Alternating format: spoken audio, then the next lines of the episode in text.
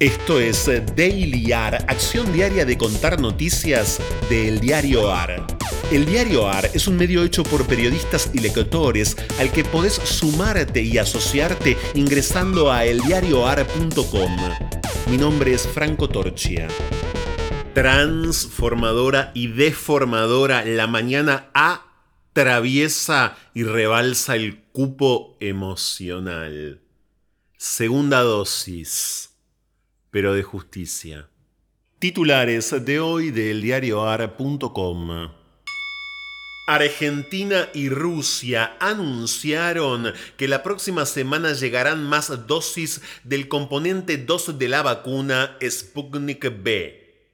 Lo comunicó en Twitter la cuenta oficial de Sputnik B. Además, aseguró que el laboratorio Richmond empezará a producir el segundo componente en su planta. Después lo confirmó la ministra de Salud, Carla Bisotti. Ciudad flexibiliza las restricciones. Bares y restaurantes podrán atender dentro de los locales con aforo. El gobierno de Rodríguez Larreta también decidió que desde el 5 de julio todos los estudiantes de secundaria retomen la presencialidad completa. Todas las medidas que regirán desde hoy se disponen tras la baja de casos positivos reportados en las últimas semanas. El desempleo bajó y fue de 10,2% en el primer trimestre del año.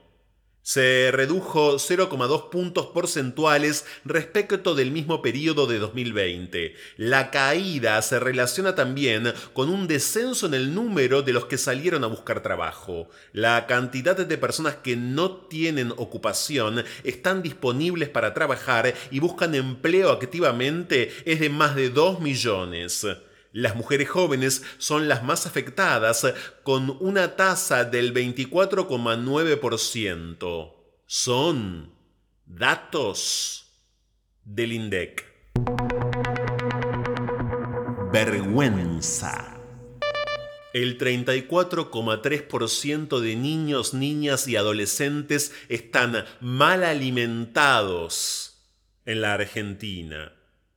Según un informe del Observatorio de la Universidad Católica Argentina, la inseguridad alimentaria aumentó durante la pandemia a pesar de la ayuda del Estado con la tarjeta alimentar y la asignación universal por hijo.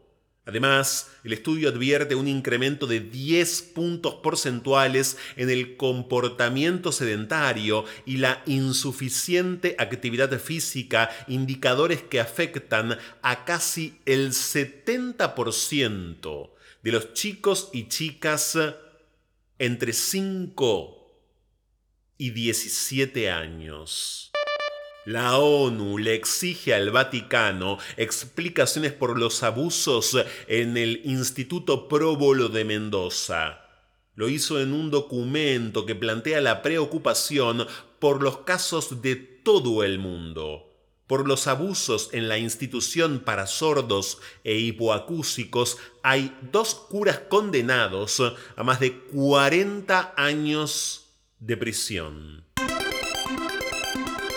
Orgullo. El Senado convirtió en ley el proyecto sobre cupo laboral travesti trans.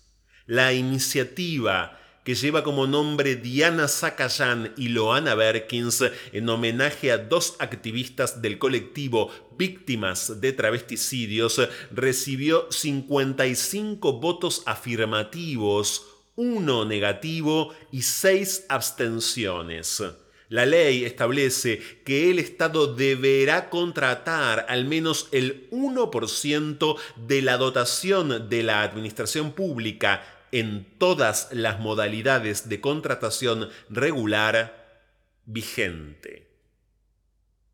Travesti trans. Travesti trans. Travesti trans. El Parque Sarmiento se encuentra en el corazón de la ciudad. Un gran pulmón verde con un zoológico y un parque de diversiones. Por las noches se torna salvaje. Las travestis esperan bajo las ramas o delante de los automóviles, pasean su hechizo por la boca del lobo frente a la estatua de Dante, la histórica estatua que da nombre a esa avenida. Las travestis trepan cada noche desde ese infierno del que nadie escribe para devolver la primavera al mundo. Fragmento de la novela Las Malas, de la escritora argentina Camila Sosa Villada.